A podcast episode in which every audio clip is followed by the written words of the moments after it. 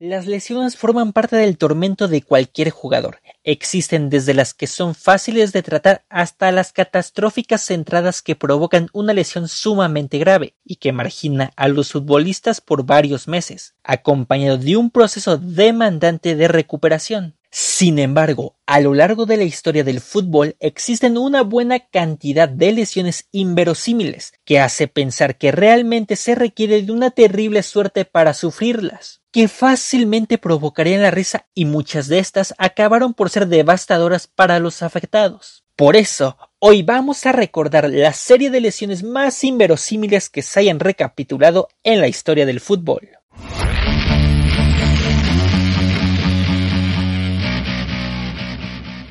Comenzamos hablando de Ever Banega, un jugador sumamente talentoso durante los últimos años y que ganó especial reconocimiento en el Sevilla. Sin embargo, años atrás el argentino sufrió una de las lesiones más desafortunadas, tras provocarse una fractura de tibia y peroné por no poner del freno de mano a su automóvil. Así es. Resulta que en 2012 el mediocampista que se encontraba en el Valencia fue a cargar gasolina. Todo lucía de forma tranquila, pero en un momento determinado el carro se puso en movimiento y arrolló al jugador, lo que terminó por producirle una fractura que lo marginó por seis meses. Sin duda, una de las peores lesiones y más incrédulas que pueden pasar. Ahora tocamos una historia por demás bizarra dentro del fútbol mexicano.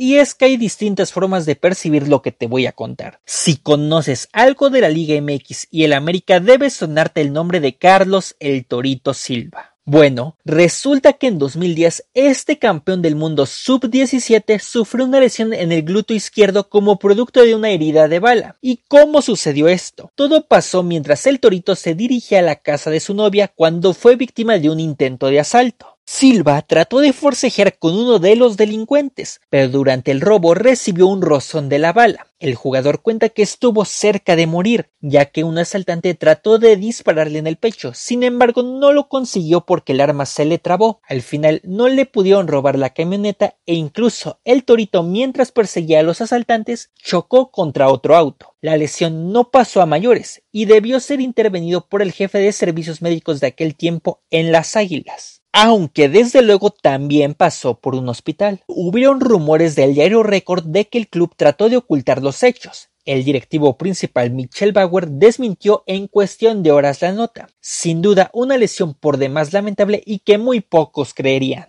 Ya que estamos hablando de situaciones de muy poca probabilidad, ahora imagínate perderte un mundial porque un frasco de perfume te dañó los tendones de un pie. Este increíble accidente lo protagonizó el arquero de España Santiago Cañizares previo al Mundial de 2002. El combinado se encontraba en un hotel de concentración en Jerez, cuando de pronto las alarmas se encendieron ya que el portero que apuntaba a ser titular se había dañado el pie derecho mientras se aseaba. Los reportes de aquellos años señalan que a Cañizares se le resbaló el perfume y al intentar controlar la botella el envase chocó directamente con el pie del jugador. Tras el accidente el arquero debió ser operado y ante la consternación de lo sucedido ningún medio daba crédito a la situación, hasta que el médico de la selección Genaro Borrás confirmó la historia. Y debido a que los tiempos de recuperación eran muy prolongados, Cañizares causó baja del mundial. Fue reemplazado por un joven Iker Casillas. Por cierto, el perfume era Aqua de Gio.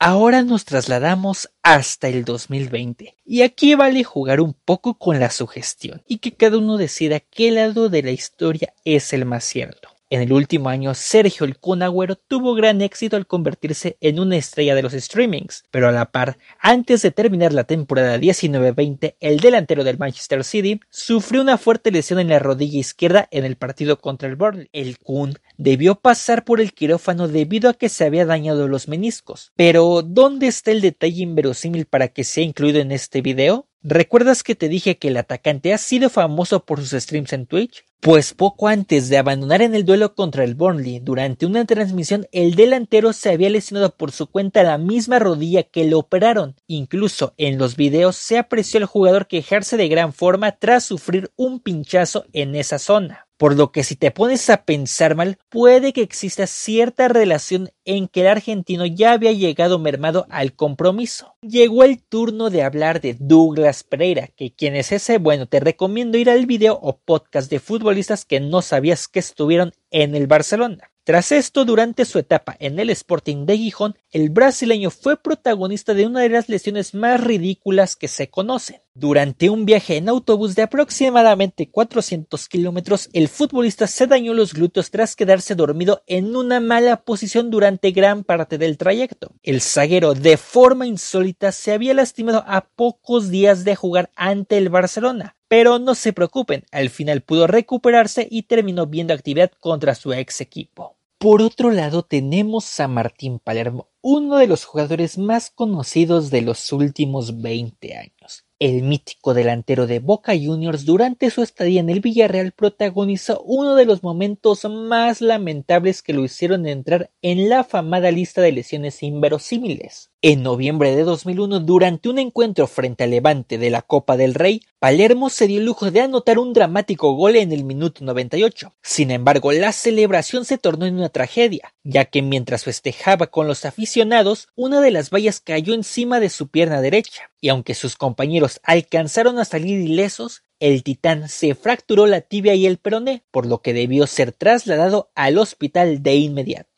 La avalancha de estos aficionados ocasionó que el 9 se acabara por perder medio año de actividad, pero para el consuelo del submarino amarillo el equipo avanzó a la siguiente ronda por la vía de los penaltis. Y hablando de lesiones durante los festejos, no hay ejemplo más inverosímil que el de Nikolai Müller. El ex delantero del Hamburgo sufrió en 2017 una de las lesiones más lamentables que se conozcan. Durante los primeros minutos del cotejo contra el Augsburgo en el arranque de la temporada, Müller la mandó a guardar. Pero en un ataque de euforia y mientras giraba de un lado para el otro, el atacante cayó mal y se rompió los ligamentos. De inmediato sus compañeros se percataron de que algo no estaba bien y las asistencias tuvieron que llegar a atender al alemán. Esta torpe celebración le provocó al jugador pasar por una operación y un largo proceso de rehabilitación. Se perdió los partidos contra su equipo por siete meses y volvió hasta la jornada 33 de la Bundesliga contra el Eintracht Frankfurt.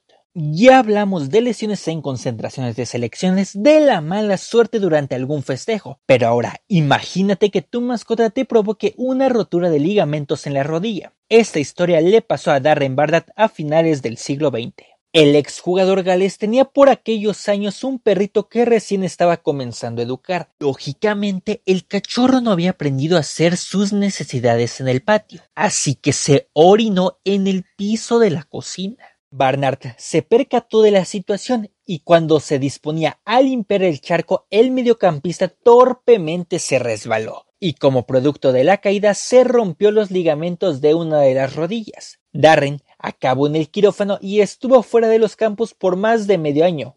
¿Qué les parece?